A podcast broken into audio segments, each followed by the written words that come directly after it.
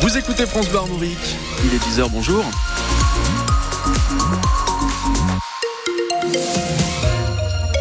Les informations avec Jeanne de Butler. Bonjour Jeanne. Bonjour Robin, bonjour à tous. Gabriel Attal s'attaque aux revenus des agriculteurs. Ce matin, le Premier ministre annonce un nouveau texte de loi d'ici l'été pour renforcer Egalim, cette loi qui est censée permettre aux agriculteurs de vivre dignement. Gabriel Attal promet qu'il y aura plus de contrôle chez les distributeurs et les industriels. Les fraudeurs doivent être sanctionnés, a-t-il dit.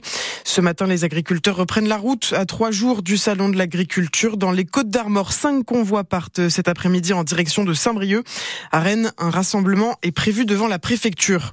La police recherche le conducteur d'une voiture et sa passagère après un accident de la route mortel à Chantepie. C'était samedi soir près de la place de l'église. Le conducteur a percuté une femme de 93 ans en reculant sur un passage piéton. Elle n'a pas survécu. Ils ont tous les deux pris la fuite. Dans les Côtes d'Armor, une commune épinglée pour sa mauvaise gestion. À Ploua, 4660 habitants.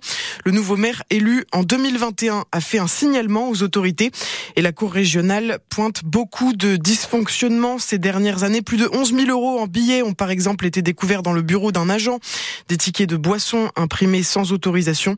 Quatre agents ont été sanctionnés. C'est à lire sur francebleu.fr. Une belle progression pour les activités passagers et pour la pêche, mais le trafic de marchandises est encore perturbé par la guerre en Ukraine et l'inflation. Le port de Saint-Malo vient de dévoiler son bilan 2023 et il est toujours au-dessus du million de passagers. Côté marchandises, les tonnages sont en baisse de 26%. Et puis sur la route de l'Arkea Ultime Challenge, Charles Caudrelier s'est mis à l'abri aux Açores. Une dépression touche en ce moment le sud de l'Islande. Elle se renforce et va se déplacer vers le golfe de Gascogne.